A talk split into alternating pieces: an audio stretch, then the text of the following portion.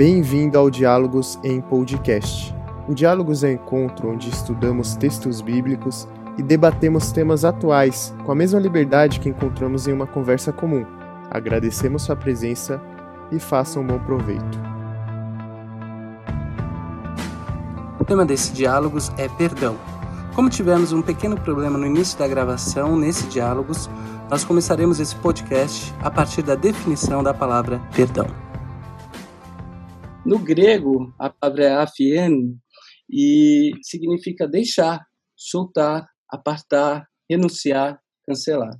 É isso que significa no grego a palavra perdão. E no latim é uma das, das, definições que eu acho mais interessantes, que vem de per, por ou através de, mas através de com, uma, com sentido de plenitude, esse per, de perfeição, né, de, de, de integra, integralidade, e dono, que é dom. Então é através do dom, através do dom completo. É o dom em sua plenitude que é ofertado.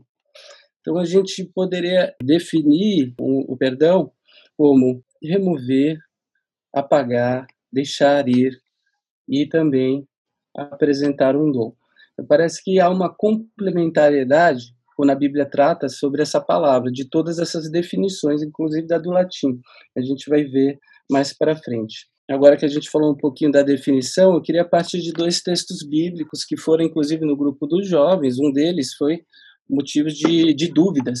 Primeiro está na oração do Pai Nosso, a gente falou do Sermão do Monte. Esses dois textos, eles continuam dentro do contexto do Sermão do Monte. Primeiro verso, a primeira frase está aí dentro do, da oração do Pai Nosso, quando Jesus ora, nos ensina a orar o Pai Nosso, e uma parte fala, perdoa as nossas dívidas, assim como perdoamos aos nossos devedores. Depois, logo que acaba a oração do Pai Nosso, Jesus continua: Pois, se perdoarem as ofensas uns dos outros, o Pai Celestial também lhes perdoará. Mas se não perdoarem uns aos outros, o Pai Celestial não lhes perdoará as ofensas. Duro. O que vocês acham desses versículos aí? Difícil falar sobre isso, né? É, não sei nem por onde começar. Foi o segundo, né, que eu joguei no, no Jovens? Foi o segundo, foi o segundo. Mas o, o primeiro, ele tem um pouco essa ideia também, né? Perdoa as nossas dívidas, assim como perdoamos os nossos devedores. O que vocês acham disso? Ah, eu lembro é, daquela, daquela parábola. aquela parábola do, do cara que tinha uma dívida, aí ele pede perdão, o cara perdoa ele, e depois é, um outro cara que estava devendo ele, ele vai lá e é mó rígido na cobrança, né? Tem essa história também. E, e ela, ela traz qual, qual a interpretação desse versículo? Só lembrei da história. Só lembrei da história. Ah, queria saber o que a história traz na interpretação desses versículos. Jogou a história gente. e saiu. Trouxe mais uma complexidade é. pra gente. Boa, Lucas, boa, Lucas você só for perdoado se você perdoa, você está indo meio que mais pelas obras do que pela própria fé, né? Dá um pouco para essa brecha também, esse versículo. Né? Exatamente. Né? Exatamente. Mas aí eu acho que é meio que um, uma consequência assim, da fé que você tem ela produzir essas obras de perdão. Então eu acho que. Volta lá no slide lá, André, por favor. Deixa eu só ler uma coisa. É, não, eu achei que partia primeiro. É, a gente tem que se perdoar as ofensas uns dos outros o Pai Celestial também lhe perdoará. Eu achei que era, já que Deus perdoou vocês, vão lá e perdoem os outros. Olha, dia ah, alguém. Pode alguém... ser. Pode ser, não. Porque se for parar pra ver, a gente foi perdoado primeiro. Logo, a gente perdoa nossos amiguinhos. Ou não, porque eu também acho que é um processo e tal. Então, assim, né? Tipo, então, mas aí. Então, eu perdoo todo mundo. É, não, mas acho que tem aquela questão de, do, da tradução que o André trouxe de ser um dom perfeito é, acho que também não é uma coisa que nasce totalmente, puramente do ser humano, sabe? Acho que precisa de algo que vem de Deus para libertar a gente, para poder perdoar. Acho que não é tão simples assim, na, na lógica humana. Ah, eu vou perdoar e perdoei. Ah, mas tem, tem pessoas que acham essa lógica bem simples. Eu tenho que perdoar, vou lá, perdoei e é isso. Não, mas aí, beleza, aí você começa a jogar no extremo as as coisas que podem fazer por você, você não vai sair perdoando, ah, ah perdoei. Eu lembro que eu li uma, uma, uma história de um pastor da, da África que ganhou o Prêmio Nobel da Paz e tal. E aí ele participou do processo da, de reconciliação da África do Sul, depois que acabou o apartheid, dos caras que eram os, os opressores juntos com os oprimidos. Aí ele tinha que fazer esse, esse trabalho de fazerem as duas partes se perdoarem. E aí, por exemplo, ele contou uma história que os caras, tipo, eram cinco caras, eles pegaram um africano, levaram esse cara lá para um churrasco onde eles estavam fazendo, tacaram fogo no cara, deixaram o cara lá pegando fogo num canto enquanto eles continuaram o churrasco. Então, tipo assim, ah, ah eu vou perder, sabe? Não, acho que não é tão simples assim. Você começa a jogar pro extremos das situações, acho que não é um perdão que nasce tão simplesmente do ser humano, assim. Acho que é meio que algo que é, da gente fazer esse processo de assimilação, mas algo que o Espírito Santo também ajuda. Eu acho que o perdão vai totalmente do Espírito Santo. Eu acho que não é uma coisa nossa, assim. E eu encaro o perdão também até como uma, uma forma muito mais. Não só você tendo uma atitude com o outro, mas você consigo mesmo. Porque até quando a gente não perdoa, a gente se sente mal, ou gente, isso começa a perturbar a gente mesmo, independente se você perdoa é, só por de boca para fora, ou se você não perdoa. Eu acho que é uma coisa muito que mexe com, com o pessoal da pessoa e até na vida dela por completo, assim, porque dependendo das coisas que acontecem, é um perdão que você não consegue e é uma coisa que te amarra. Então, além de você é, não perdoar o outro, é uma coisa que também te prejudica, porque você não consegue dar os seus próximos passos, é, porque tem uma coisa que meio que, te, meio que te prende, assim, nesse sentido. É uma coisa que você não consegue esquecer. E até depois do perdão, eu acho que também, depois que você perdoa, não é uma coisa que você esquece, mas eu acho que a maneira como você lida pode ser diferente. Então, eu, eu, eu, não, eu, falo... eu não sei. Talvez seja só força de linguagem, mas eu não gosto muito da ideia. E talvez seja por, por, por resistência minha mesmo. Mas eu não gosto muito da ideia de pensar que o perdão é exclusivamente do Espírito Santo. Que é como se fosse uma atitude que seria exclusiva dos cristãos que têm Espírito Santo. Sendo que o perdão acontece fora do meio cristão. E não nega que o Espírito Santo possa ter agido nessa pessoa também. Pode, mas como também não. Porque eu acho que também é uma, é uma coisa humana, sabe? O perdão. Apesar de Sim, não ser não, fácil, mas também faz parte da humanidade. É, que eu acho que depende então, muito acho do. Que é uma via, acho que é 50% de cada, sabe? Acho que é o Espírito Santo te auxilia, mas é uma disposição que o ser humano ele também tem de perdoar. Mas eu acho que tem situações assim extremas para você, sei lá, não sei. Mas é, depende pra... do significado que você dá pro perdão. Eu acho que o Bueno queria falar. Eu ia, mas eu esqueci. O Luiz pediu a palavra aí.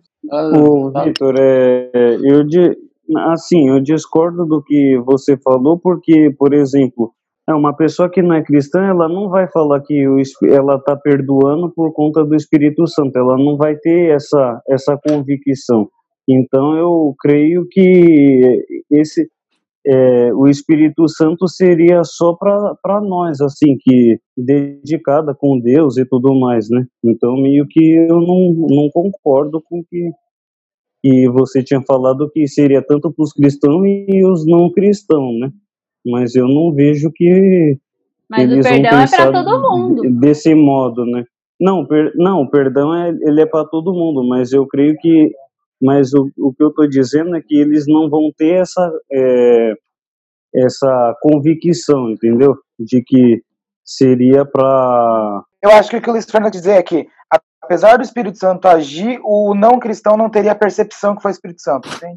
É, é isso, isso. É, eu sei que a gente não respondeu a questão aqui, né? É, o nosso perdão está condicionado, o perdão de Deus para nós, segundo esses versos, ele, ele, está condicionado ao nosso perdão?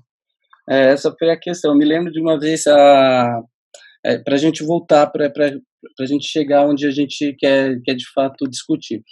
Eu me lembro que uma vez uma pessoa falou para mim: eu, eu oro Pai Nosso somente assim, perdoa os nossos pecados e pronto, né? não como nós perdoamos. Ela falou porque porque eu tenho coisas em mim que eu não consigo perdoar, então eu não posso pedir para Deus me perdoar é, como eu perdoo, porque eu não consigo perdoar. Eu achei super interessante essa fala, porque Não, achei demais, assim, porque primeiro ela mostra que ela não está orando por, por um ritual, né, mecanicamente, ela tá, e ela mostra também que o perdão para ela é um problema que ela precisa resolver. É, então ela, ela não trata essa questão como uma questão secundária. Achei extremamente interessante. Por quê? Essa fala aqui é muito difícil, né? Porque a gente vai de fato relacionar o perdão às obras, né? quer dizer, a, uma moral. Então eu tenho que agir moralmente para que Deus me perdoe, o que quebra um pouco a lógica que a gente entende da graça. Até parece um pouco infantil, né? Quer dizer, eu só vou ser legal com você se você for legal comigo, ou se você for legal com os outros. Me parece um pouco disso, assim, se a gente fosse interpretar nesse sentido, que Deus só nos perdoa se a gente perdoar o outro. Então eu não acho que vai dessa maneira assim, né? Porque o que que acontece, por exemplo, para as pessoas que não conseguem perdoar. Há fatos muito interessantes dentro e fora da igreja de pessoas que sofreram coisas muito fortes e que têm muita dificuldade em perdoar. Essas pessoas não, não seriam perdoadas por Deus é isso? Porque é diferente você perdoar uma pessoa que pisou no seu pé na rua, que te empurrou, que trombou com você, que te xingou, do que uma pessoa que te abusou quando você era criança, de uma pessoa que cometeu algum tipo de violência, de alguma pessoa que fez algo muito forte, matou seu filho, matou sua mãe, sei lá. E, e então seria um pouco insano se a gente pensar de que há uma retribuição, a gente per, a gente precisa do perdão de Deus, mas ele só concede esse perdão se a gente é, também perdoar o outro, porque aí parece que a gente vai para as obras, parece que o perdão é uma coisa que dá para ser praticado moralmente, etc. E eu não sei se, se é bem por aí. Então a resposta que eu tenho para isso, eu não sei que vocês, se vocês concordam, é, na verdade Deus, é, Jesus ele está impondo uma lógica ali que a gente tem que ler de uma maneira um pouco mais excêntrica, né? É como se a gente eu ele de uma maneira diferente. Conceda-nos a saber perdoar como você nos perdoa. É mais ou menos essa lógica que ele inverte na fala. E, ao mesmo tempo, uma outra coisa que eu vejo nessa fala é que perdoar, né, além de inverter a lógica, ele também, que a gente pode inverter, na verdade, nessa interpretação, é que perdoar é uma necessidade vital para aquele que se sente ofendido. Não é nem a questão de perdoar o outro, liberar perdão, como a gente fala, etc. Mas você precisa viver essa experiência do perdão, porque você vivendo essa experiência do perdão, você também entende a experiência de perdão do Pai, de Deus, com você mesmo. Você precisa passar por essa experiência do perdão justamente para entender o que Deus fez com você. E não quer dizer que isso está relacionado a um tipo de salvação, a perdão, não. Uhum. Mas você precisa também passar por essa experiência, que é um pouco do que a Camila falou. Vejo isso justamente porque parece que o perdão, antes de lidar com o agressor, ele vai é, isso quer dizer, antes que o agressor, a pessoa que errou, o culpado, no caso, se arrependa, ele pode já lidar com aquele que foi ofendido, com aquele, com aquele que foi agredido. Eu vejo mais por esse lado, assim, né, dessa necessidade de se passar pelo perdão. Você mesmo que foi agredido, você mesmo que foi é, ofendido. É, eu concordo, concordo com, com ponto 2, que até nessa história desse pastor ele fala que não tem como construir futuro em cima de entulhos. E aí o perdão é justamente você limpar esses entulhos para poder, é, usando essa, essa ideia da comunidade, para você continuar e conseguir viver minimamente em paz, sabe? Sem que aquilo fique te segurando e atrapalhando é, várias coisas, né? Tipo, as relações de confiança, que nem a Luna falou, é, acho que, que, vai mais ou menos por aí. Eu gostei é, desse ponto 2. Eu acho até, até a questão de, de você mesmo, assim, né? Antes até de pensar no outro, eu penso até, eu falo de um, uma interpretação egoísta, se eu pudesse dizer, né? Antes de pensar no outro, no agressor, etc., você pensar em você mesmo. Você precisa passar por isso. Por quê? Porque o mal ele tem pelo menos duas coisas, né? Ele, dois tipos de dores ou de sofrimentos. Ele te dá, ele te dói na hora, quando uma pessoa te te dá um soco na cara, sua cara incha, ou sei lá, sangra, etc. Mas depois passa, sua cara volta normal. Mas a marca, né, desse uhum. momento, o sofrimento, ele fica, você carrega. Então, se alguém te agride de alguma maneira, você tem um momento da, da raiva que pode passar, mas você ainda vive com a sombra de um fantasma de continuar, talvez por muitos anos, com essa agressão, com essa ofensa, carregando com essa lesão, talvez física, talvez emocional, carregando essa lesão por muito tempo, psicologicamente. E isso vai gerar em você um problema interno, talvez, né? Você vai se corroendo ao ponto de querer um dia se vingar. Isso acontece muito de pessoas que, quando se vêem depois de muito tempo, ainda tem coisas a resolver explodem, não conseguem resolver nada. Ou você acaba carregando uma culpa, uma culpa muito grande, né? Se perguntando, mas se eles fizerem isso comigo, é porque eu merecia, etc. Então, há necessidade primeira, me parece, de você aceitar o perdão para você mesmo, de você experienciar esse perdão. E, e quando eu falo de uma, uma, interpretação egoísta, né, eu quero dizer essa, dessa preocupação primeira de é, não se deixar ser prisioneiro da ofensa, não se deixar ser prisioneiro da agressão, daquilo que te agrediu.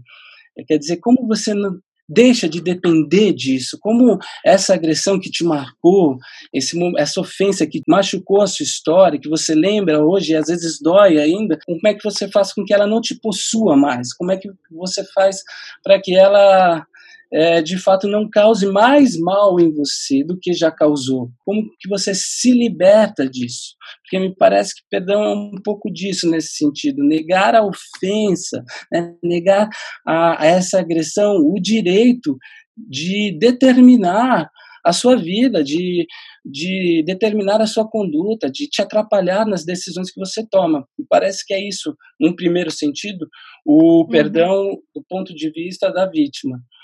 André.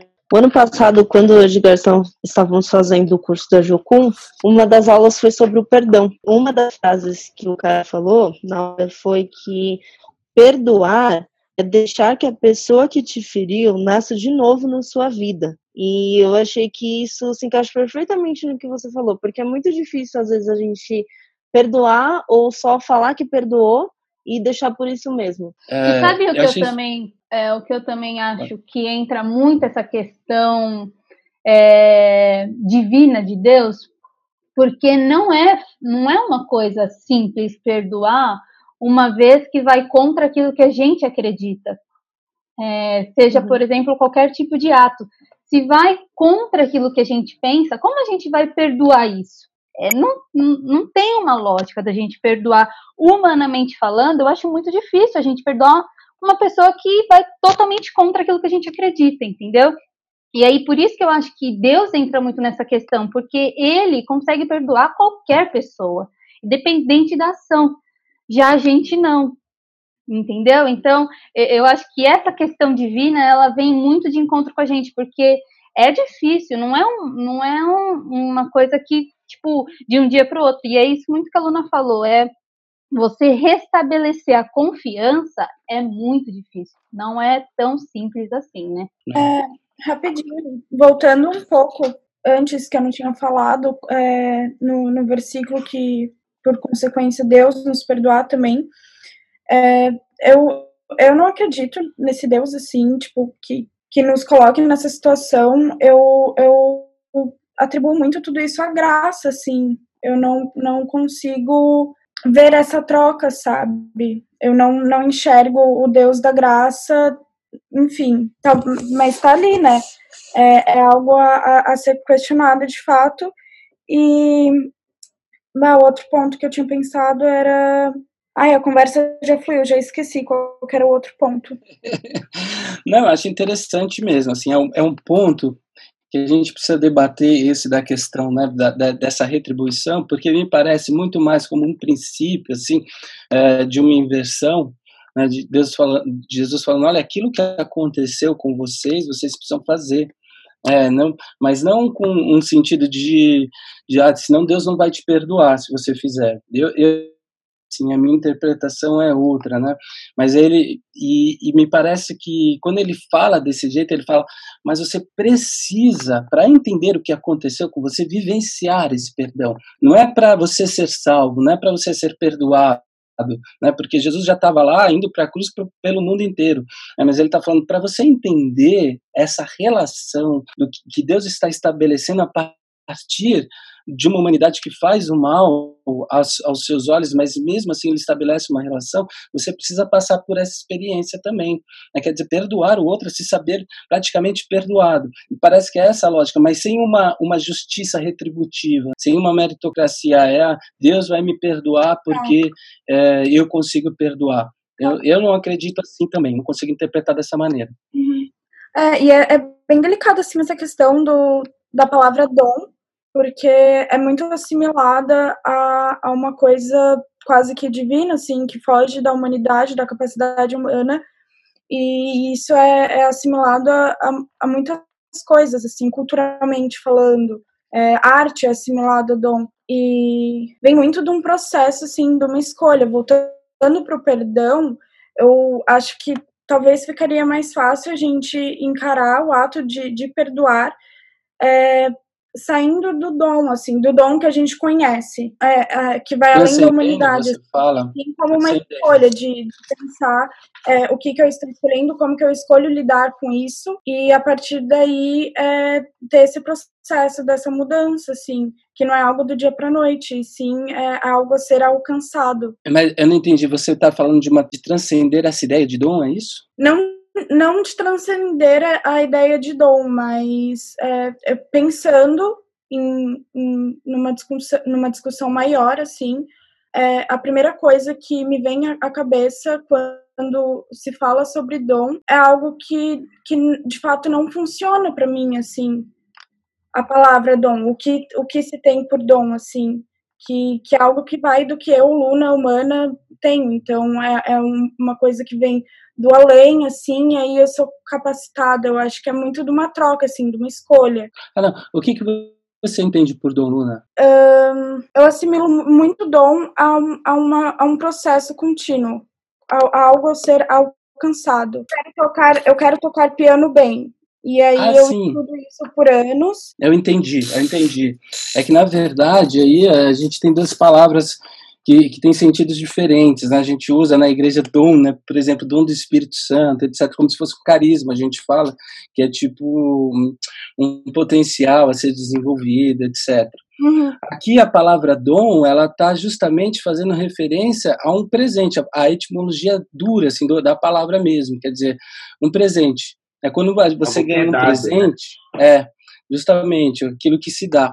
Quer dizer, quando você ganha um presente, você não precisou fazer nada para ganhar o presente. Por exemplo, um presente que te deram hoje, assim, mas eu não fiz nada, ganhei, ganhei. Essa, essa é a definição que a gente está usando para dom, assim, como um presente sem que você precise retribuir. Ah, não é porque eu ganhei que eu vou dar de volta também.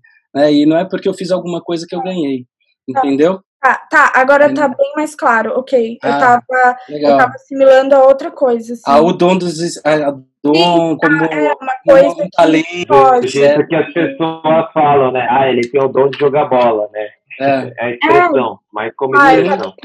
Ok, agora é isso. Agora faz mais sentido, né? Uma coisa que eu penso sobre, sobre o perdão é daquela história do José do Egito, bem nos últimos capítulos que é legal porque assim também o perdão ele acontece de várias formas né? tem aquela coisa assim a pessoa não era nada aí ela era super rejeitada aí ela ficou top e agora ela quer jogar na cara dos outros que os outros dependem dela e tal eu acho da hora que no fim da história ele meio que faz é uma das coisas também legal do perdão é, é fazer a outra pessoa entender o que ela fez sem que seja aquela coisa de ah, você errou, tem que seja aquele que está contando para a pessoa, mas ele parece que faz a família entender aquilo que eles fizeram para ele e ele perdoa, entendeu? Acho que também tem essa, essa é uma das coisas do perdão, assim, também que eu penso. Ah. Saúde, Acho interessante. Essa história do, do, do, José do Egito é super interessante. Para quem não conhece, José é filho de Jacó, né, o, o irmão mais novo, foi vendido pelos irmãos como escravo, etc foi é, trabalhar na casa do governador do Egito, depois sofreu uma acusação ilegítima, foi para a prisão e estabelece, começa a interpretar os sonhos do faraó, etc. E de repente ele vira governador do Egito. E quando ele vira governador do Egito, o povo dele fora do Egito está passando fome. Né? E os irmãos vão lá e vão pedir ajuda para o governador, sem saber que era o, o próprio José. E é muito interessante esse texto porque em um, em um, certo momento, quando José reconhece os irmãos e os, os irmãos não o reconhecem, ele sai para chorar, para você ver a dificuldade do perdão, assim, e fala que o choro dele, o palácio todo ouve o choro dele. Isso é um texto muito forte para perdão. E, e, o que eu não consigo ver somente nesse texto é, é, a família pedindo perdão, né? Parece que os irmãos não têm nenhuma consciência. Depois eles se abraçam e choram, e aí parece que rola alguma coisa assim em relação a perdão então, nesse encontro, né? É muito legal. Sem dizer é... me perdoe e te perdoo, né? É, sem, sem precisar pronunciar, mas o próprio encontro oferece isso. É, e acho muito interessante, essa história é demais, assim, né? Porque eles estabelecem um relacionamento e esse relacionamento garante um futuro para o povo dele, porque o, o, próprio José poderia não perdoar, falar não, não tem como, mas ele desenvolve toda uma estratégia para ver o pai dele, etc, e depois abraçar e chorar e, e trazer o povo para dentro do Egito. E depois eles vão virar escravos lá e vai começar a história de Moisés. Mas olha que eu coloquei aí, é, definir por algumas frases aí o perdão, pois como uma experiência íntima do deixar ir no sentido do, da tradução do verbo grego, né? É, perdoar é deixar ir, é abandonar. Eu acho que o perdão nesse sentido, até ainda do ponto de vista da vítima, depois eu queria até trabalhar com vocês os dois pontos de vista, como acontece esse processo, talvez, mas é justamente deixar as nossas dívidas, se a gente pudesse traduzir literalmente, assim como nós deixamos as dos nossos devedores, mate as nossas dívidas. Então o gesto do perdão, ele não é uma explosão heróica, assim, né? um ato de, de super coragem, etc., como a gente às vezes costuma achar, né? É superação? É superação. Mas ele traz um momento, talvez, para que a gente deixe de se apegar ao que sofrer, ao que faz sofrer. Né? Que tem muito com aquilo que eu, que eu comecei a dizer antes. Mas eu acho que perdoar nessa definição que eu pus de deixar ir, não é tentar, não é, na verdade, se esforçar, não é fazer como se, ah, algo que eu pudesse controlar em todo momento, porque alguns casos são muito difíceis.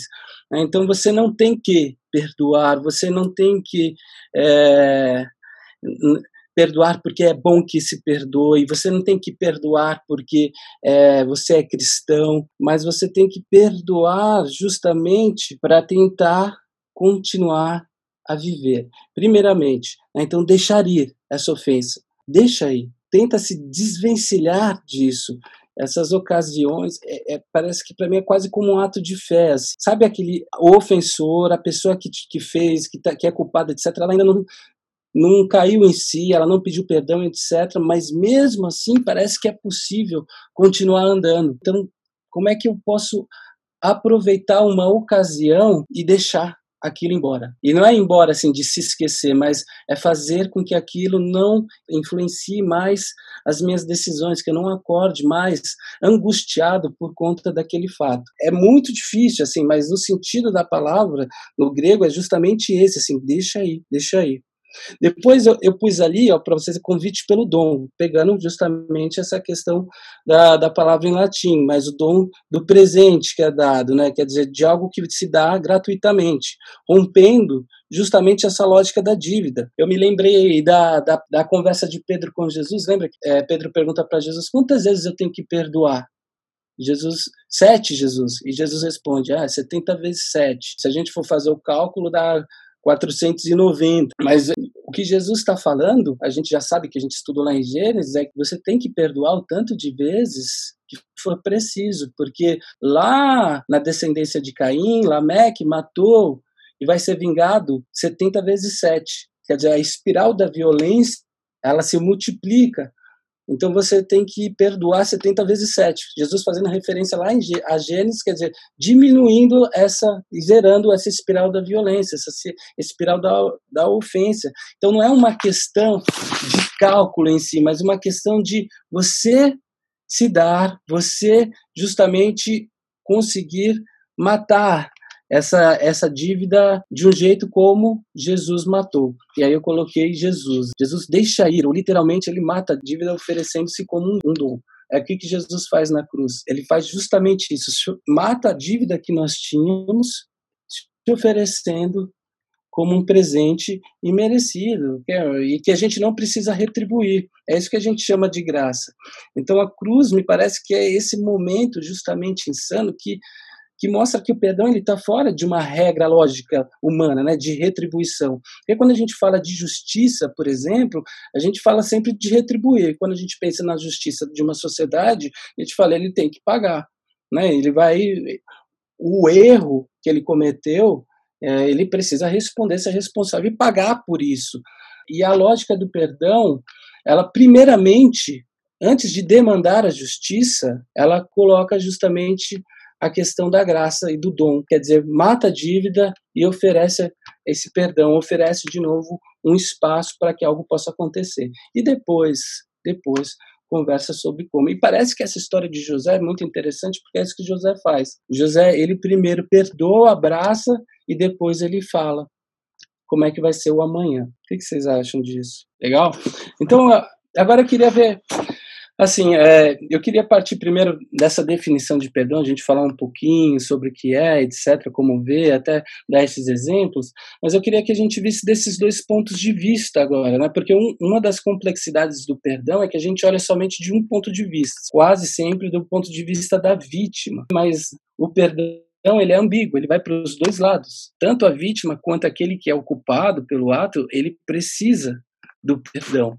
É, perdão em perspectivas, né? o ponto de vista do culpado. É porque quando o que significa perdão para o culpado, para esse cara que errou? O que, que é para ele? Às vezes nós somos essa pessoa. Uma libertação também, né? Porque a pessoa, ela, ela não na, vai, não, na melhor dos cenários, ela também se corrompe pela culpa, né? Exatamente, essa pessoa também precisa de uma libertação. É, e, é, e, eu né? vejo que, eu não sei se vocês têm uma ideia assim, eu vejo que na nossa sociedade a gente tem uma ideia muito punitiva. É interessante como a, a justiça é importante na sociedade, porque a, a justiça na sociedade ela justamente favorece é, uma questão de ordem mas ela mostra quem é o culpado. A questão da punição, ela não é uma questão de justiça, ela é uma questão cultural da sociedade que vai impor a essa pessoa que errou, etc., é, algum, algum tipo de pena, para ela se regenerar. Né? Mas eu não sei se vocês têm essa ideia, mas toda vez que eu vejo alguma coisa, assim, então, parece que tem que pagar, tem que cumprir, tem que, que pagar 50 anos, tem gente que, que é a favor da, da, da pena de morte, etc. Mas tem uma ideia de punição, há uma ideia na nossa sociedade de punição muito grande. Então, quem errou parece que não precisa de perdão, quem errou não precisa desse ato, ele precisa pagar e pronto. Quer dizer, ele vem, tem que pedir desculpa, tem que pedir perdão e pagar por isso. E, e parece que o perdão não, não, faz nada nele, né? Não é para ele. É o cancelamento que a gente estava conversando, né? Praticamente isso, né? Você cancela, é, ah, cancelei essa pessoa, ela nunca mais vai ter voz. E, enfim, acho que isso é isso esse negócio de ah não vai ter que pagar agora tem que ser preso sim sei lá o que isso isso é fácil. Isso acontece bastante mesmo. Concordo. É, o, o, lance é que eu acho que cancela, existem vários tipos de punições que o ser humano faz, né? Hoje, por exemplo, é o cancelamento, mas até naquele estudo que eu mandei para vocês, eles mostram, né, até a comparação dos tipos de punições que hoje em dia as pessoas fazem é, especificamente sobre na internet. Mas é que eu, eu, também concordo um pouco com isso que você falou. Hoje a gente esquece um pouco dessa questão do perdão. A gente só pensa é, na consequência que essa pessoa tem que ter.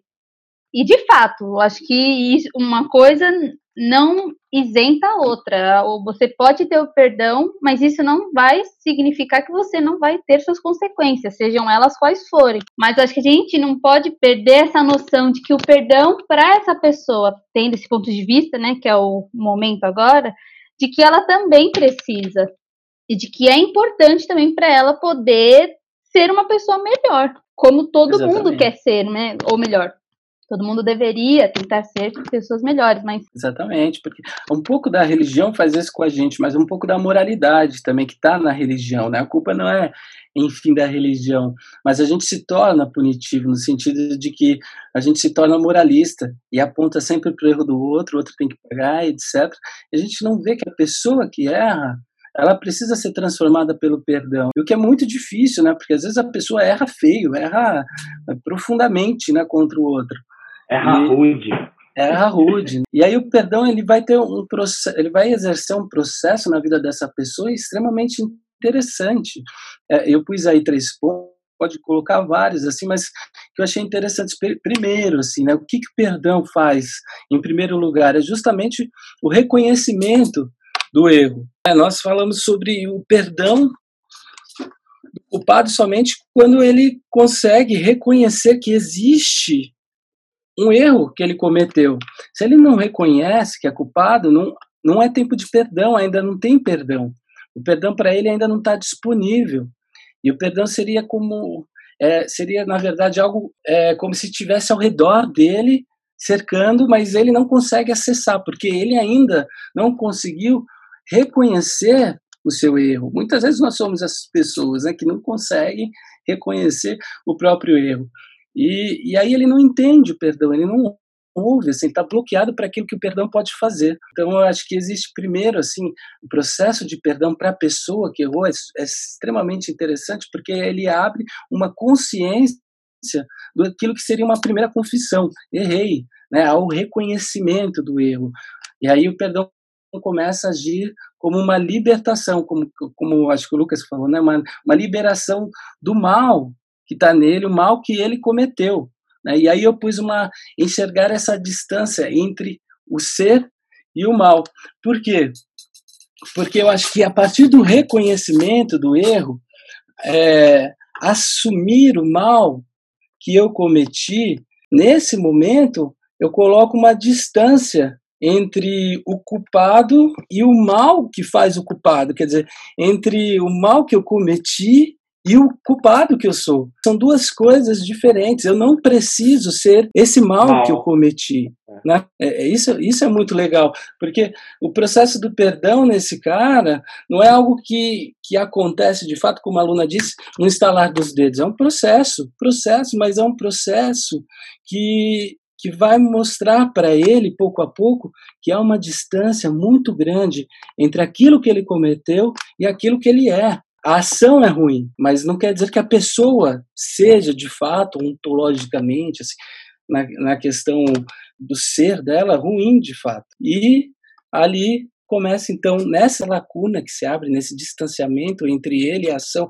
quando ele consegue ver depois do reconhecimento do erro, ele abre espaço para uma espera, que é que eu acho que é justamente o encontro, o encontro com quem ele errou, é justamente a espera para que alguém lhe diga algo, alguém lhe diga é, seus atos são ruins, mas você não é, não se resume aos seus atos. É extremamente cristão, assim, é quando Deus, quando a gente olha para a ação de Deus conosco, né, ele poderia acabar com o mal justamente acabando com o malvado, com aquele que comete o ato ruim, mas ele manda Jesus, Jesus vem, morre para mostrar para a gente como se acaba com o ato mal, sem acabar com aquele que comete o ato ruim eu acho de uma, de uma, de uma, de uma profundeza, assim, a gente pensar nesse cara que é o culpado e o que o, o perdão pode gerar nele. Obviamente que, humanamente falando, esse cara não pode ser perdoado sem esse encontro, é, perdoado de fato se a pessoa que viveu esse sofrimento, que viveu, que, que é a vítima, não perdoe, né? Mas ele pode, quando ele chega nessa esfera já da, desse desse distanciamento da ação dele com o mal, ele já pode sofrer uma transformação do perdão. Ele pode reconsiderar os seus atos, ele pode julgar seus atos. Vocês já ouviram relatos assim de pessoas que falam: "Meu filho não me perdoa", né? Ou ele não quis me perdoar, ele não me perdoa, etc. Mas essa pessoa está sendo transformada, inclusive ajudando outras pessoas é, que estão cometendo o mesmo mal que ela cometeu. Né? Então há, há, um processo de transformação nessa pessoa que o perdão gera nela, mesmo sem esse último momento do encontro, sem, mesmo sem o último momento em que essa pessoa é perdoada. Não é interessante isso? Sim. Eu estava até pensando aqui, eu não sei vocês, mas eu até tá, eu pensei que a, o estudo do perdão seria um pouco mais fácil entender, por você não se aprofundar tanto, né? Mas porque é complicado, porque você acaba pensando até em diversas coisas, e eu acho que eu até no começo, quando eu falei dessa questão de que envolve muito mais, primeiro de tudo, né, no caso, você, de você saber aprender a lidar é, com o perdão do que com o próximo, digamos assim, eu acabei até pensando e, e, e, passa várias coisas na minha mente, na verdade, né? Porque é difícil mesmo você. A gente sempre acaba pensando muito no, no, no outro, né? As atitudes que o outro deveria ter, como o outro deveria se comportar, como o outro tem que ser punido. E aí a gente acaba até perdendo um pouco essa sensibilidade com a gente mesmo, né, também do perdão que a gente tem que ter, de como que a gente tem que se comportar, de quais deveriam ser as nossas atitudes. Então, o perdão está me levando até um pouco mais para o lado do, do eu com o perdão do que do, do próximo com o perdão, entendeu? Uhum, uhum. Então tá meio legal. complexo para mim é assimilar, um, assimilar um pouco. É, porque é, é, de fato um tema muito complexo, que pode ir para todos os lados. Que a gente geralmente pensa em uma via só, né? Mas quando a gente inverte a via do culpado, né, etc., o que, que esse perdão pode fazer? Coisas que precisam de perdão. Né? E eu preciso passar por esse processo. É preciso reconhecer, eu preciso entender, eu preciso não fazer mais, etc. Mas preciso passar por esse processo do culpado também. Eu consigo ver no perdão o que ele pode gerar em mim e toda a transformação. Eu acho que isso é interessante. E eu acho que tem uma coisa também que a nossa ação hoje é muito assim: é, essa pessoa cometeu algo, não me agradou, eu simplesmente me afasto, mas eu, eu não preciso praticar o perdão. Eu simplesmente, tipo, não, é, não é precisa ter mais um diálogo, que eu acho que é um ponto também interessante. Esse é o ponto de vista da vítima. Não, é, eu só, para mim, sei lá, esse ponto de vista do culpado, esse reconhecimento do erro, deixa eu ver como é que eu posso falar isso. Eu acho que ele não pode passar por cima, acho que do sentimento do próximo. Por exemplo, eu não posso pedir o perdão pela pra pessoa, eu como culpado, é, apenas para me sentir melhor. Né? Sim. Não, eu acho que não com esse, não com esse objetivo de tipo, ah, eu fiz mal para uma pessoa, isso está me fazendo mal e Sim. eu preciso pedir perdão para essa pessoa, independente do, mais para me satisfazer. Eu acho isso de um, acho meio egoísta. Sim, sim, eu acho que sim.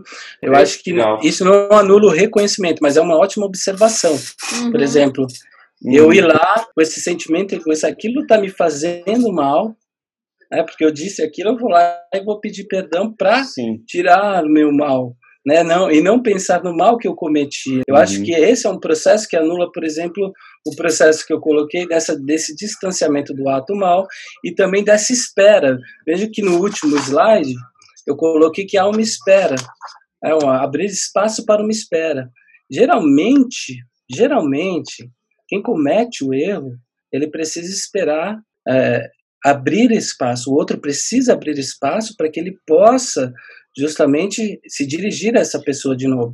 Porque é essa questão, a gente erra e depois a gente força um perdão, quando a pessoa nem está preparada para ouvir o perdão. Às vezes o erro é grande, aí você não quer, você não, não viveu esse tempo de assimilação, porque essas situações são extremamente complexas.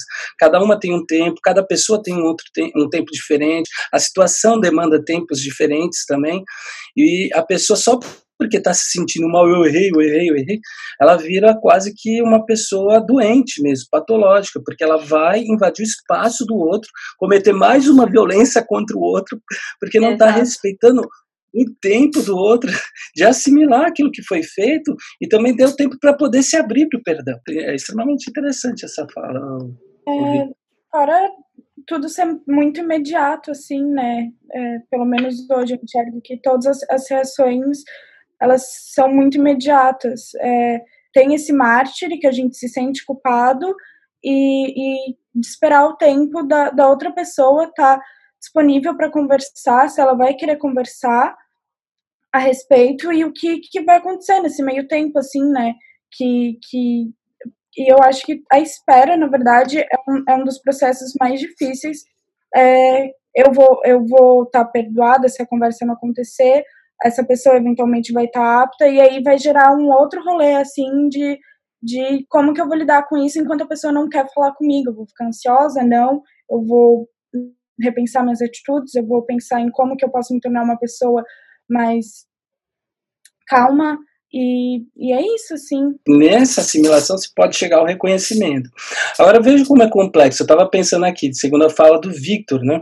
É, eu me lembrei de uma experiência que eu vi faz muito tempo, um regime é, totalitário, e depois o torturador estava doente, foi procurar essa pessoa que a quem ele torturou, justamente para poder morrer em paz. Aí ele foi perguntar para a pessoa o que, que eu preciso para morrer em paz. Veja que ele não foi pedir perdão, ele não foi pedir perdão. E a pessoa que foi torturada disse: ah, a pessoa era cristã, falou. Ame, né? produz amor, ama sua filha, seus filhos, sua esposa até o fim da, final da sua vida, etc. E ela falou que nesse momento do encontro, onde o encontro aconteceu por uma questão egoísta, ela falou: eu vi que essa pessoa, eu não queria, mas que essa pessoa estava precisando se sentir abraçada por Deus. Ela foi lá e deu um abraço e falou que nesse abraço, essa, esse torturador se desmontou e falou no ouvido dela: perdão.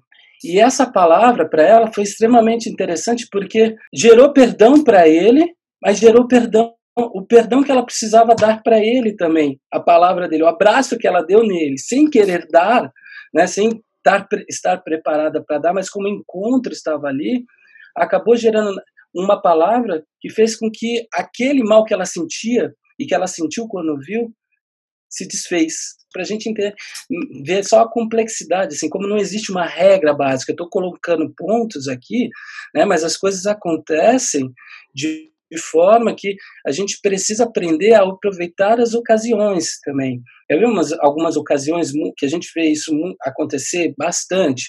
Ocasião de Natal, ocasião de velório, velório sobretudo, assim, a gente vê muita gente se perdoando, porque ali estão diante de uma questão última e, e ali eles se aproveitam da ocasião, mesmo que eles não tinham se preparado para dizer nada, para perdoar, etc., para colocar o perdão é, ali diante deles. E porque a gente vai aprendendo é que eu estou colocando pontos aqui, mas não existem, né? Esses pontos são só para a gente conseguir visualizar uma coisa ou outra, para não ficar tão perdido.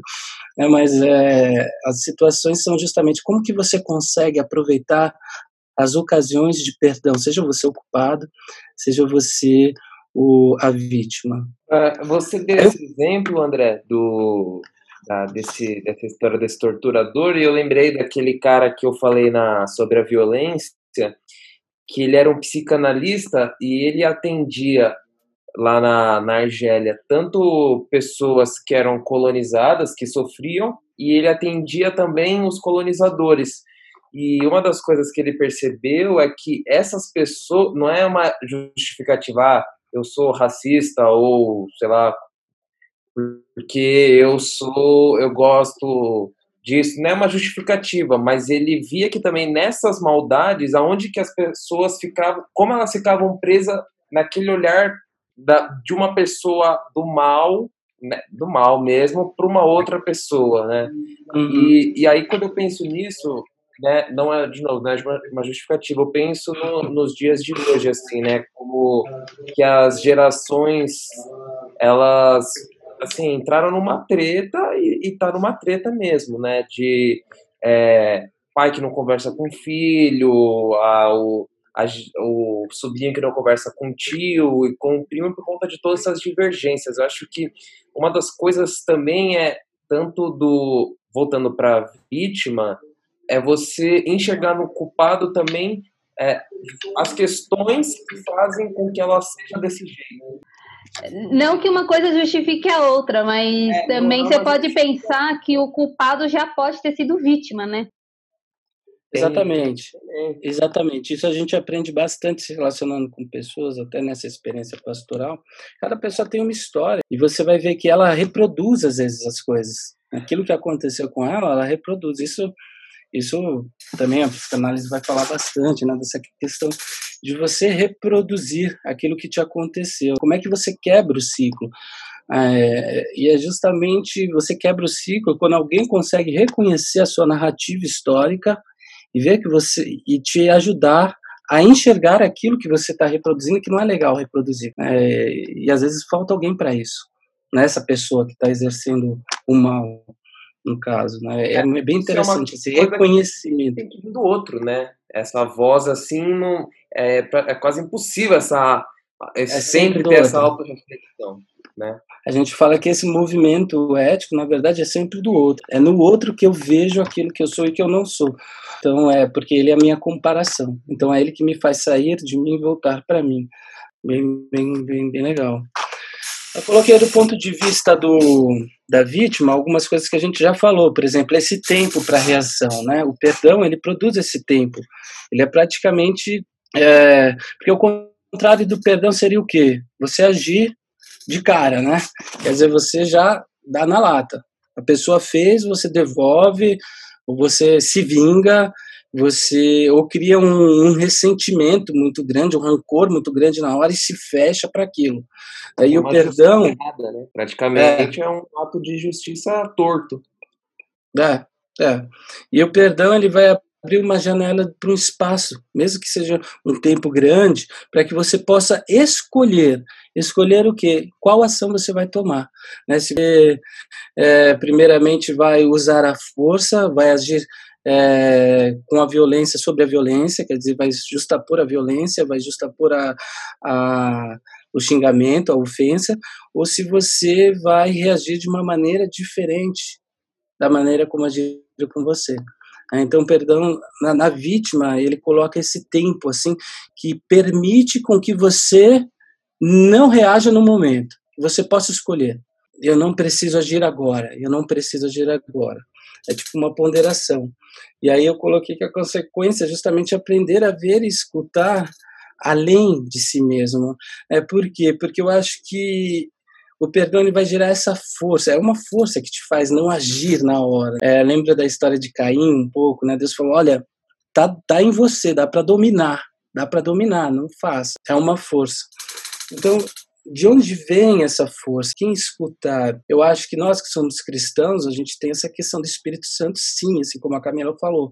É meu, essa força que fala não faça do mesmo jeito, ela vem do Espírito Santo. E para essas pessoas que não são cristãs, ah, eu não digo que o Espírito Santo não atua, não, ele é vento, Jesus falou, ele só para onde quer, ninguém sabe para onde vai, nem onde, de onde vem. É, mas eu acredito que há muitos testemunhos de vida, pessoas que a gente vê que fizeram diferentes. Isso não precisa deixar de ser uma ação de Deus, mas essas há pessoas na nossa sociedade, a gente está citando histórias que agiram diferente diante, diante de fatos tenebrosos que viveram é que conseguiram perdoar. Então, essas pessoas elas conseguem é, dar força, né, esse testemunho junto com o Espírito Santo, para que você se coloque de pé de novo, sem, sem se vitimizar, sem uma autocomiseração, sem viver nessa vitimização, nesse movimento que vai te que vai fazer com que você se veja sempre como uma vítima coitada. E isso vai gerar justamente na a observação dos testemunhos, nessa escuta do Espírito Santo, etc., um discernimento em agir em função do bem. É, isso quer dizer que existia um mal que atravessou a sua existência ao ponto de te fazer tomar alguma providência, de agir contra alguém ou agir em relação a alguém. E o perdão vai mostrar justamente nessa hora a nossa humanidade boa, né? o que está o bem que nós podemos cometer dentro desse mal radical que nos atravessa. Então, o perdão parece que ele é essa reflexão de como agir para a vítima, que coloca a questão se minha atitude ela vai gerar é, no culpado, ela vai permitir com que esse culpado ele age diferente amanhã, ou se a minha atitude é justamente isso que a gente estava falando, vai fazer com que ele reproduza aquilo que ele fez de uma outra maneira. É, quer dizer, eu entro no ciclo dele, ou eu faço, eu tenho uma atitude com que faça é, ele repensar a própria atitude dele. Então, eu acho que quando tanto o culpado, tanto o culpado quanto a vítima, quando eles vivem um processo parecido com esse, que é muito mais complexo e, diferente em cada caso, quando chega nesse nível, três, aí os dois, aí há espaço para aquilo que a gente possa, pode chamar de desfecho do perdão, que eu, que eu chamei de encontro. Aí acho que o encontro pode acontecer, porque antes disso, né, querer resolver antes das pessoas assimilarem essa falta que foi cometida e que não tem reparo, né, antes de assimilar tudo isso, antes de uma assimilação, é um, é um problema que, que pode criar muito mais problema do que solução. Então, eu acho que tanto o culpado quanto a vítima, elas precisam desse tempo de, de assimilação para gerar, para viver esse processo do perdão nelas, para depois viverem o encontro. Né? E o encontro me parece que é o desfecho, quando ele é possível, né? Porque às vezes ele não é possível. Mas enquanto ele é possível, a gente precisa valorizar o encontro. E aí eu, coloquei algumas dificuldades desse encontro por conta do perdão. Né? Porque depois de um tempo, depois de toda uma superação, depois que a gente vive esse processo, ainda assim pode ser muito difícil de perdoar. Algumas pessoas elas desenvolvem o desejo de perdoar mas elas falam: não consigo, eu não consigo viver esse encontro para falar você está perdoado ou até para pedir perdão. Tá? Então não sabem como. Essa questão é, é justamente complexa também, difícil. Por quê? Porque, primeiro, que o perdão tem essa incondicionalidade do dom que a gente falou. Né? O perdão é, é incondicional. Quer dizer, ele é compreendido como um presente gratuito. Toma, você recebe. É aquela coisa, assim, quando eu vou para esse encontro, eu vou justamente para cobrar a dívida ou eu vou para refazer a relação? É, são duas questões diferentes. É, o perdão ele vai falar para fazer a relação. A dívida depois se discute se, se houver como, mas você vai para esse encontro para refazer a relação. Então existe essa incondicionalidade. Isso é difícil. É difícil porque quando você se encontra com aquele que te fez mal, a primeira coisa que você quer é cobrar pelo menos um pedido de perdão, uma, um tipo de, de humildade, um tipo até de humilhação dessa pessoa. E o perdão ele não pede nada disso. Ele pede para você ir para esse encontro com essa incondicionalidade, somente para reatar o relacionamento, não se discutir primeiramente. Primeiro você, aquele encontro de Jesus com Pedro, lembra? Pedro, você me ama? E, e Pedro, você sabe que eu te amo. Pedro, você me ama. Pedro, você me ama. Primeiro eu quero saber se dá para reatar a relação. Depois eu vou te dar uma outra função.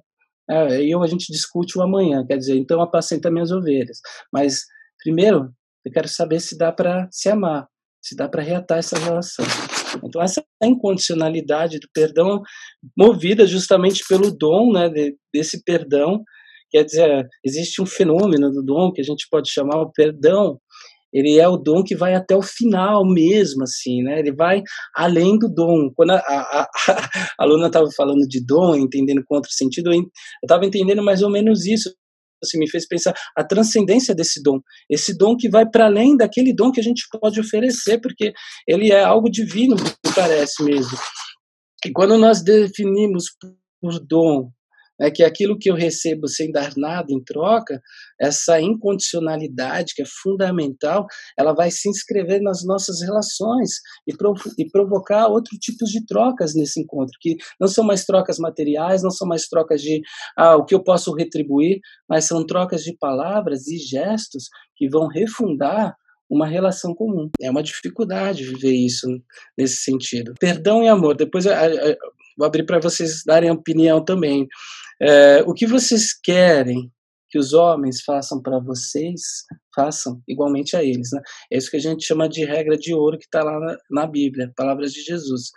A partir de uma lógica do dom e não de uma ética da retribuição. E aqui, perdão e amor, né, há uma questão radical que os filósofos usam bastante também o texto bíblico. Mas que coisa difícil, perdoar seu inimigo, você amar seu inimigo. Quer dizer, você precisa exercer amor àquele a quem já é seu inimigo, para que ele não se torne seu inimigo ao quadrado, alguma coisa nesse sentido. Ele não somente pede para você amar seu inimigo, mas para que esse amor gere justamente um espaço de, de relacionamento, no sentido de eu não vou acusá-lo. É, eu, eu, vejo isso muito, um, um texto muito difícil, é Mateus 5, também está lá no Sermão do Monte, 43, 44. Amar o inimigo, né? É, por exemplo, na perspectiva do culpado, é a história de toda a sua confissão, né? Quer dizer, ele é o inimigo que gerou e fabricou o inimigo. E para a vítima é quase que uma promessa, assim, de que é como se uma voz, na verdade, viesse até ela e falasse: "Olha, eu te dou capacidade de amar essa pessoa que está agindo assim contra você. Eu te essa capacidade de reagir pelo amor, né? De de resistir de se transformar e não se transformar, na verdade, no inimigo do seu inimigo. Isto é, de não viver num ambiente de inimizade. Essa, isso pode acontecer no encontro. O que vai chamar a questão da justiça. Mas espera aí, eu perdoo, eu amo, mas e, esse, e a justiça? Né? O que está acontecendo? Olha, a justiça no meio evangélico, também na história das sociedades, ela se funda bem na questão do amor o amor é encarado como respeito ao outro. Né? Então, ela se funda no amor à justiça. Então, o amor é quase o amor a Deus e o amor de um pelos outros. Então, primeiro, o perdão coloca o amor sobre a justiça, porque a justiça ela se funda no amor. Mas depois há de se conversar sobre o que pode que, o que vai ser feito, o que o que vai acontecer. E aí que eu pus a distinção entre a ação e a pessoa. Né? Porque eu lembro de um testemunho de um jovem pai e ele diz: Eu perdoei, eu estou em paz e agora eu preciso registrar uma queixa contra meu pai, coisa que eu nunca fiz, porque não é justo, porque aquilo que ele fez comigo, ele fez contra a pessoa e eu não estou procurando vingança, eu estou procurando justiça. Eu tenho eu vou visitá-lo, mas eu vou prestar queixa. Isso é muito interessante, porque aí a gente vai ver como que o perdão, ele distancia a ação da pessoa da pessoa. Você pode aceitar a pessoa, mas você não pode aceitar o mal. É, essas pessoas, como o caso desse menino que foram abusadas na infância, é, dizem: hoje eu não odeio mais, mas o que ele fez é, é inaceitável aquilo que ele fez tem que continuar como inaceitável. Não é porque eu perdoo que eu vou aceitar a ação dele, mas eu posso aceitar ele mesmo. Né? Quer uhum. dizer, eu continuo odiando o ato, mas não mais a pessoa. Não a pessoa. É, o ato é monstruoso, mas a pessoa não é um monstro. O ato que ela cometeu é monstruoso. Então, eu acho que o perdão ele no encontro ele gera isso. Depois que o amor se sobrepõe à justiça, abraça, reator, agora como é que vai ser daqui para frente? Né? Porque tem algumas coisas que eu não consigo aceitar na ação. Você está dentro da minha relação de novo, mas a ação ela é inaceitável. Então, é meio difícil, ver... né? Pensar separado assim, o ato é maldoso, mas a pessoa não é maldosa. É não sei nem se a gente difícil. consegue, na verdade, porque assim, é, isso eu sempre ouvi, desde quando eu nasci na igreja, sempre ouvi esse, esse tipo de, de falas, né? Ah, é, você tem que perdoar. Não. É, não, tem alguma coisa que falam, né? Do você tem que... A gente aceita o pecador, mas não o pecado, né? Uma é, coisa assim. Agora, é, é muito complicado você separar uma coisa da outra, porque quando a gente vê o ato, a gente vê o ato mais a pessoa que cometeu o ato. Ela é, que cometeu o ato. Então. Exatamente, é super difícil. E acho que o perdão, ele, a questão está bem aí, nessa separação. Por quê? Você tem muitos relatos, por exemplo, do, do, pessoal que viveu em campo de concentração. Aqueles que estavam cometendo ato até inconscientemente. Mas é, como que eles falam que não podem é, esquecer o ato em si? Eles conseguem perder, é, perdoar a pessoa, mas o ato em si não dá para perdoar, porque não pode se esquecer.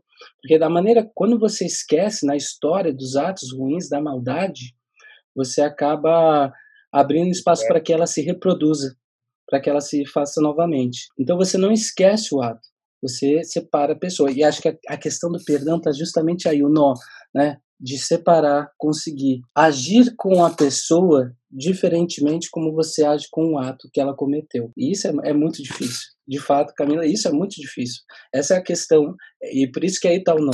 Porque você separar essas duas coisas é difícil. E por isso que a gente não perdoa, né? É mais fácil. Débora, né? Deb, é. Pra, que ela perguntou, não era possível esquecer? Não é possível esquecer. Quando algo acontece que demanda esse perdão, você não esquece. Não é possível esquecer e não é preciso aceitar. Mas é, é possível que viver com leveza, separando o ato do autor do ato. Não, é que a Camila falou disso, assim, né? De você separar, como é que faz para separar? É, é, acho que é uma das coisas. Eu estava lendo uma pregação aqui do Martin Luther King sobre amar os inimigos. E aí ele começa trabalhando essa ideia de antes de você olhar para o inimigo, assim, as coisas que ele faz, você olhar para si mesmo. Então acho que isso quebra um pouco desse raciocínio a tipo de como é tão difícil imaginar quando a gente olha para a gente das coisas que a gente faz para os outros. Não quer dizer que só porque eu fui falei uma palavra maldosa com alguém, eu sou necessariamente uma pessoa má.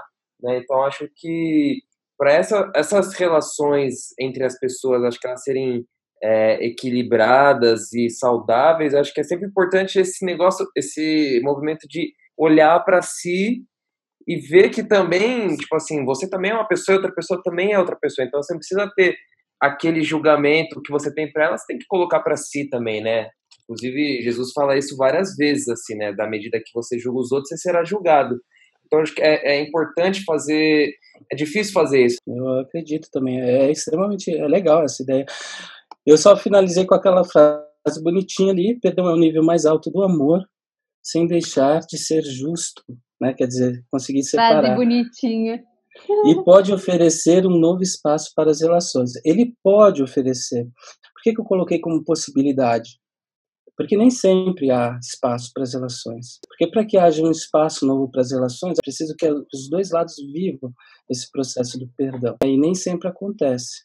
Eu tenho uma dúvida. Hum. É, há possibilidade de perdoar, mas você não querer ter mais contato com a pessoa? Eu acho que há, sim. Eu acho que há também essa possibilidade de você falar: olha, eu estou trabalhando essa questão, eu estou perdoando, eu até estou vivendo com leveza, mas foi limite e conseguir. E aí eu acho que o perdão ele é conseguir separar, é, pelo menos essa pessoa é uma pessoa boa. Assim, ela pode ser uma pessoa boa. Eu conseguir ver isso, né? mesmo que você não queira ter uma relação com ela mais, mas você conseguir ver isso. Acho que o processo do perdão está aí, você separar e vê-la como uma promessa, assim, de que ela pode fazer o bem. Se você conseguiu, é, você não precisa restabelecer um relacionamento. Eu não quero mais, assim. Tem, tem essa questão humana, né? Eu me lembro, eu me lembro, eu estava eu tava pensando aqui, é, pode ser uma viagem muito grande, assim, mas na, na frase de Jesus que fala, Pai, perdoa-os, porque eles não sabem o que estão fazendo. Né? Lá no final, lá na cruz, quando ele está na cruz. Eu, eu, achei extremamente interessante porque ele fala, pai, eu não disse, é, eu perdoo eles. Estou falando, se fosse um ser humano, né? se ele conseguir perdoar ali na cruz. Então ele ora para que Deus perdoe. Né?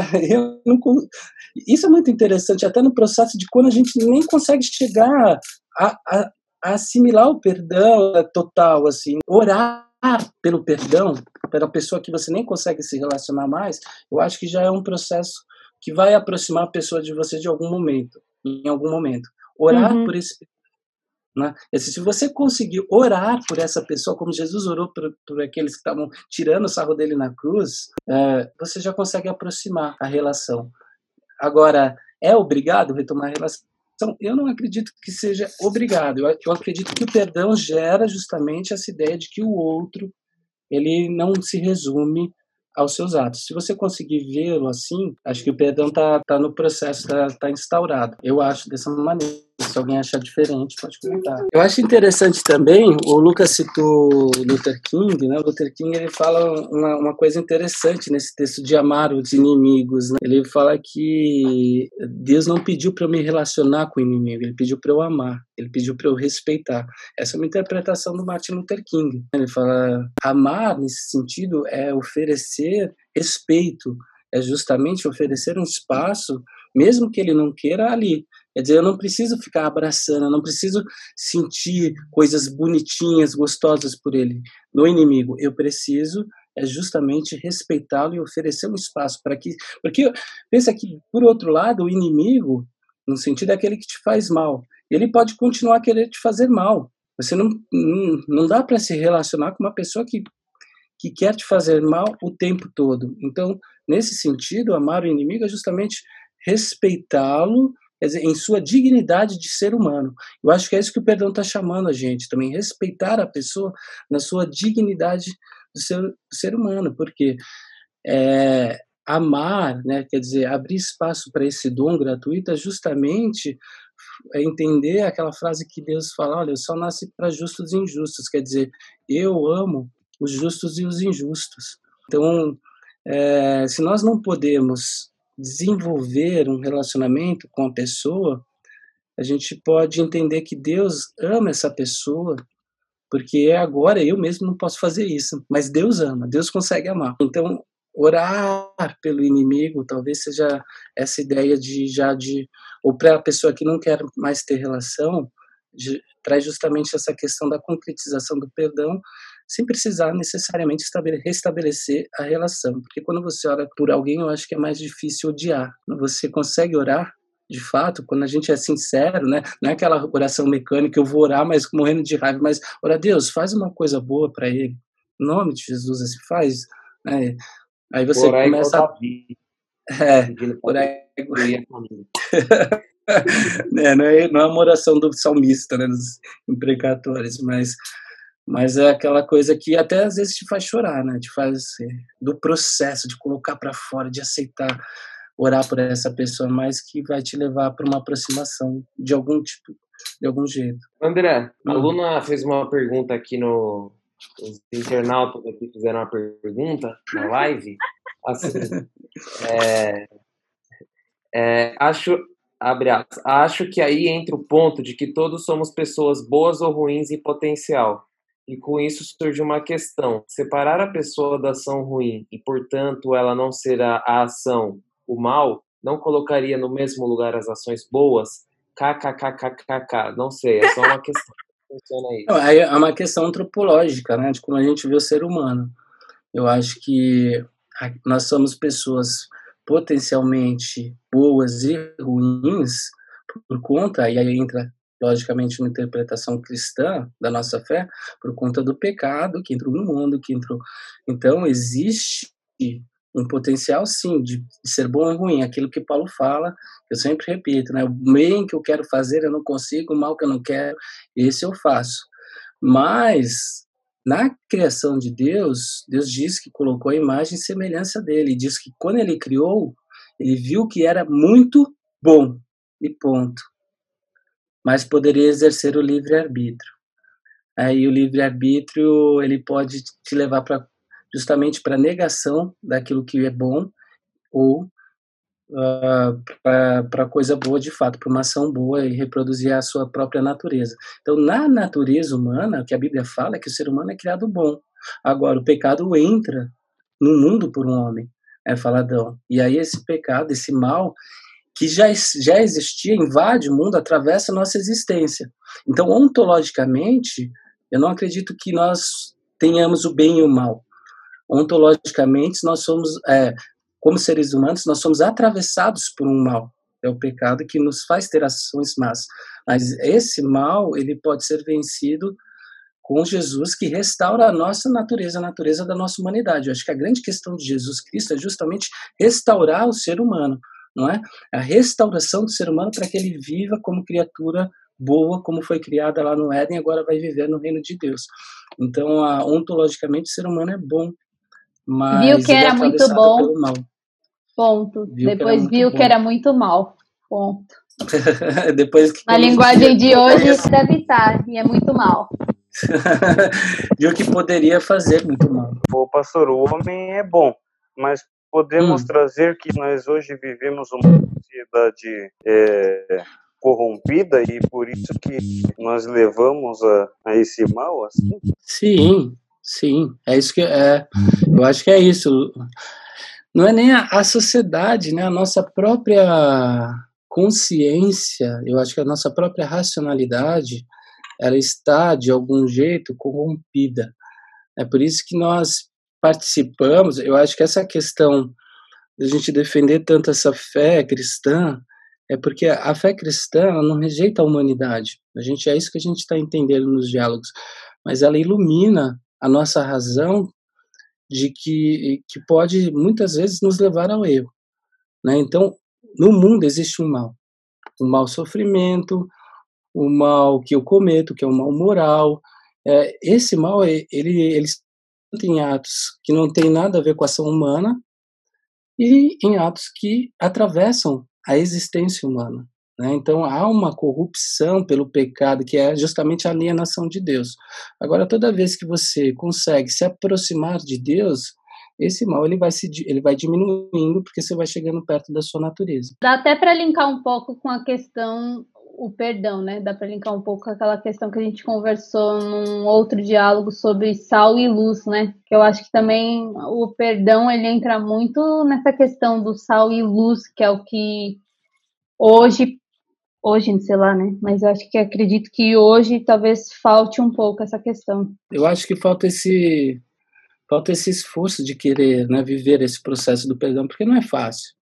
Né? Eu, eu vejo, por exemplo, alguma coisa muito interessante, prática, né? o CR, o Celebrando a Recuperação. Ele trabalha o perdão nas pessoas diante da, de fatos talvez imperdoáveis, né, que são considerados, e até mesmo diante de pessoas que não pediram e não estão dispostas a pedir perdão. É, isso requer da gente uma transformação muito grande. Por quê? Porque você precisa se desfazer desse peso hum, e, ao mesmo tempo, se desfazer desse peso significa abrir um espaço para que essa pessoa que te ofendeu um dia possa te encontrar. E isso a gente não quer. É muito difícil. E aí vai justamente com essa questão: ser sal da terra, né? ser luz do mundo, é justamente como é que você pode promover justamente esse dom gratuito, sem pedir retribuição. Porque pensa que essa questão de resistência é justamente a questão da retribuição. A gente acusa tanto a teologia retributiva, a religião de ser retributiva, mas a gente faz isso na nossa própria vida. Me fez mal, então eu não quero mais. Então existe uma, um cálculo que a gente coloca sobre o outro. E o perdão está tá acabando com o cálculo sobre o outro, não pela sobre a ação. E isso que é muito interessante. Ele exerce o amor sem deixar de, aplicar a justiça, mas a justiça ela é aplicada na ação, mesmo que a ação correlacione a, a, a punição à, à pessoa. Mas é, é, muito difícil, porque isso exige uma superação, né? É a superabundância do amor que a Bíblia fala, né? Uma superética, uma supraética. E a gente não está habituado e a gente isso é exige da gente um esforço exige da gente esforço. Perdoar, é, eu acho que é uma das coisas mais difíceis que tem. E por quê? Porque quando o perdão é necessário, ele é necessário justamente para para as pessoas que eram próximas, para as pessoas que a gente tinha afeto. Foram são elas que nos machucam a ponto de a gente precisar exercer perdão, a ponto da mágoa ser tão grande. E a gente se sente frustrado com a pessoa e é muito difícil. Desculpa, a gente não pode se culpar a ponto de, ah, eu não consigo perdoar todas as coisas que aconteceram na minha vida. É, Era isso que, que eu ia falar. Porque é um processo difícil, cada, cada um tem tempo, às vezes o tempo é muito grande, a gente vê processos de perdão que, que precisaram de uma, que precisou de uma vida. É um processo de perdão que precisou de uma vida. Tem coisas que podem ser feitas mais rápidas, mas é, às vezes o muito rápido pode atrapalhar e pode não, ser, não perdoar nada, né? pode camuflar.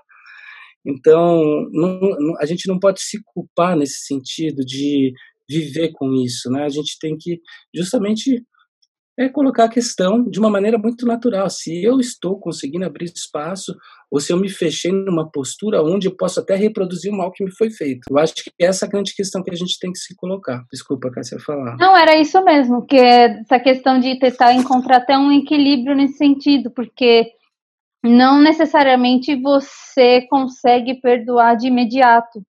E você não tem que se culpar por isso, mas não significa também que você nunca vá perdoar essa pessoa. Você pode, dependendo do seu processo e do seu tempo, você pode passar a ter um momento que você perdoe essa pessoa, né? Uhum. Mas também, eu acho que o grande diferencial é essa questão de tentar, porque você até mencionou nessa questão né, do que o perdão é muito falado, é, principalmente em velório, e nos que eu fui, sempre te teve muito isso também, né?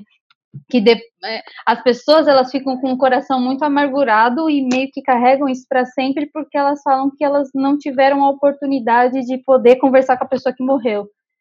E é uhum. é uma pena isso também, né? Porque talvez possa ter foi por falta de, de tentativas ou até por um coração endurecido de ambas as partes.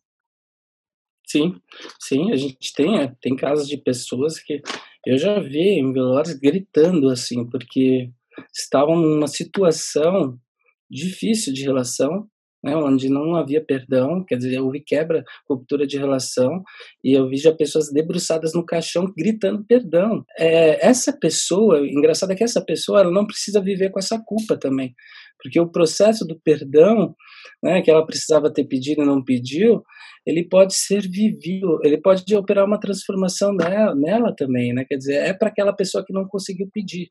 Há uma graça né, que, que ultrapassa essa lógica, né, de resolver a dívida. Isso é interessante. Uhum. E aí a uhum. gente consegue ter uma leveza nisso, sim. Mas a questão é sempre essa: eu me colocar as questões, né? E sobretudo a gente que está vivo, né? E a gente que pode resolver as coisas ainda. É o que, que eu estou fazendo para resolver esse problema que me, que me atrapalha, né? enquanto ele pode ser resolvido né? com a outra pessoa, eu digo, porque depois ela pode, ele pode ser resolvido de uma outra forma, mas ele pode gerar mais peso, mais culpa, mais processos ainda. É, e isso não, isso poderia ser evitado se eu me colocasse essas questões do perdão. É, será que eu posso viver? Será que o outro quer viver? Mas será que dá para promover um encontro, etc. Mas cada um no seu tempo. Uhum. É, é muito complexo a gente falar sobre ah, então tem que perdoar, né? Tem gente que não consegue, eu acho que é compreensível. Eu acho que Deus pode lidar com isso porque Deus examina o fundo da existência de cada ser, e sabe o que tem ali. Hum, e tem gente que consegue ah, parcialmente, mas não consegue o encontro. Né? E também é compreensível. Tem gente que vai e consegue. Por exemplo, se a oportunidade, a oportunidade conta muito, eu acho, nesse caso na história de José, de novo, se a oportunidade não tivesse acontecido, provavelmente José talvez não tivesse se relacionado novamente com os irmãos, né? Mas houve a oportunidade quando os irmãos procuraram ajuda. E aí houve a oportunidade do perdão. E ele usou essa oportunidade, que é o que acontece nos velórios. E é, e é tão, tão difícil, né, que o choro é amargo. Quando a gente vê um choro desse, ele é amargo. É como foi o de José e como acontece nas situações é, nessas situações últimas. E aí a gente começa a relevar, aí nesse momento a gente consegue separar a ação da pessoa, né? Porque a gente dá um abraço tão amoroso, a gente vê as pessoas se abraçando, chorando, se lamentando, e vê que não era a pessoa que ela odiava, mas era o ato no qual ela estava presa, que o perdão pode justamente libertá-la, né? Do deixar ir, aquela coisa de deixar ir. Esse foi o nosso Diálogos sobre Perdão. Agradecemos a sua participação e até o próximo Diálogos.